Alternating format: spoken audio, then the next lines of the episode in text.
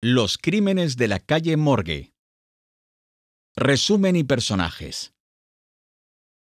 Los crímenes de la calle Morgue es una novela del escritor Edgar Allan Poe. Fue publicada en abril de 1841 por una revista popular en la que se dio a conocer por primera vez este libro, basado en un perfil policial.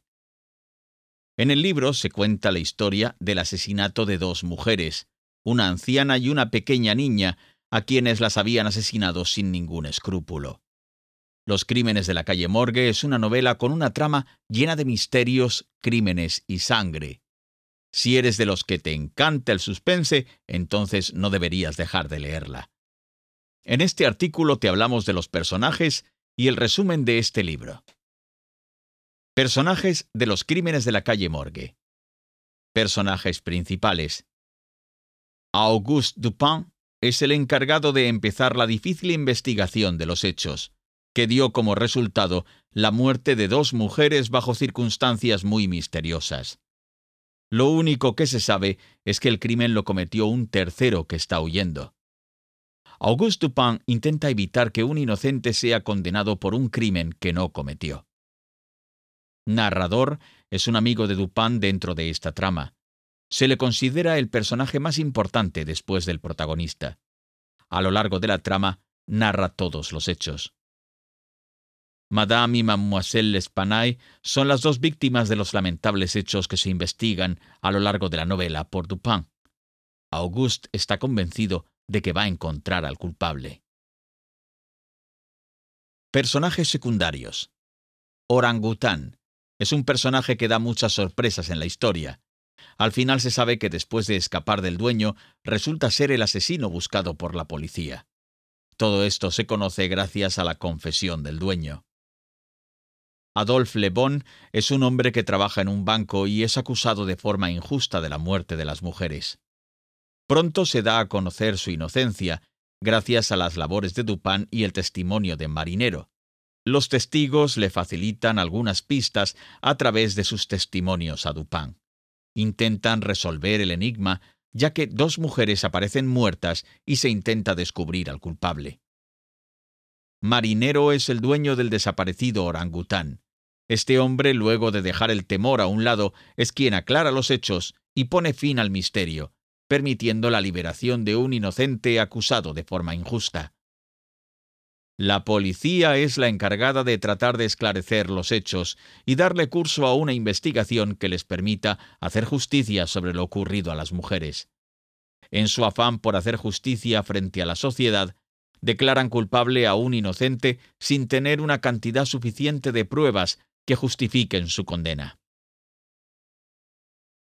Resumen de los crímenes de la calle Morgue. La escena en la que encuentran los cuerpos de ambas mujeres no ayuda a esclarecer los hechos, ya que la policía no había encontrado evidencias de los supuestos asesinos. Lo único a lo que ayuda es a determinar la forma tan brutal con la que fueron asesinadas. Cinco hombres habían sido los responsables de tan macabro hecho. La policía decidió aplicar otro método para poder esclarecer el misterio, y recurre a la toma de testimonios para poder encontrar pistas. Ellos intentan llegar a una conclusión, pero lamentablemente ninguno de los testimonios pueden servir como un indicio para la investigación de los sospechosos. Para la policía y los demás civiles, este caso era preocupante, ya que en París nunca se había escuchado de un asesinato de esa magnitud, y ni en tan extrañas condiciones. Dupin, un hombre conocido por ser un investigador, al enterarse del asesinato, decide iniciar por su propia cuenta una extensa investigación. Él está convencido de que los métodos de la policía para poder encontrar a él o a los culpables de asesinato no son los más apropiados y que de ninguna manera llegarían a esclarecer el caso. Por eso Dupin decide pedir una autorización para poder iniciar su propia investigación en el lugar de los hechos. Cuando se la conceden, Dupin empieza a analizar los testimonios de las personas y le parecen un poco incoherentes. Dupin analiza cómo pudo entrar y salir de la casa el asesino sin que nadie se diera cuenta. El protagonista hace muchas preguntas e intenta encontrar pistas para poder llegar a una conclusión.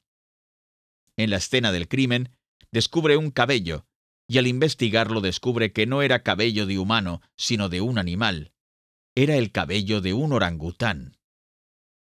Para poder encontrar al dueño del orangután, ya que cree que ha sido el responsable de la muerte de la anciana y de la pequeña niña, decide hacer un anuncio público. En este solo revela que han encontrado a un orangután y que el dueño de dicho animal deberá pagar por los daños leves que haya causado. Aparece un hombre muy fornido, con un tono de voz muy prepotente, a reclamar su orangután. Dupin le dice que le entristece tener que devolverle al orangután, ya que se había encariñado con dicho animal. El dueño del orangután. El protagonista trata de entablar una conversación con el hombre para ganarse su confianza y que le cuente lo sucedido. De una forma muy astuta le empieza a hacer preguntas acerca del orangután, pero el hombre contesta con un tono arrogante. Está asustado porque cree que le preguntará acerca del asesinato, pero cuando ve que Dupin no menciona el tema se tranquiliza. El hombre fornido le dice a Dupin que lo único que le interesa es poder llevarse a su orangután y le pregunta si él lo tiene en la casa. Dupin le responde que no, ya que es un espacio muy pequeño para el orangután. Le sugiere que tendría que esperar a la mañana siguiente para poder llevárselo. El hombre aceptó, y muy agradecido le dijo que cómo podría pagarle que haya cuidado de su animal durante ese tiempo. Dupin le contestó que le podía contar lo que sucedió en el asesinato de la anciana y la niña. El hombre, ante tal respuesta, se quedó perplejo y asombrado, y no sabe qué responderle. Dupin, muy amable, le dijo que no se preocupara, que simplemente necesitaba saber lo que sucedió. El hombre se calmó y decidió contarle lo que sabía acerca del asesinato. Le comentó a contar a Dupin cómo había conseguido al orangután y que su única intención era poder venderlo. El animal, enfurecido a causa de los latigazos que le daba, salió huyendo.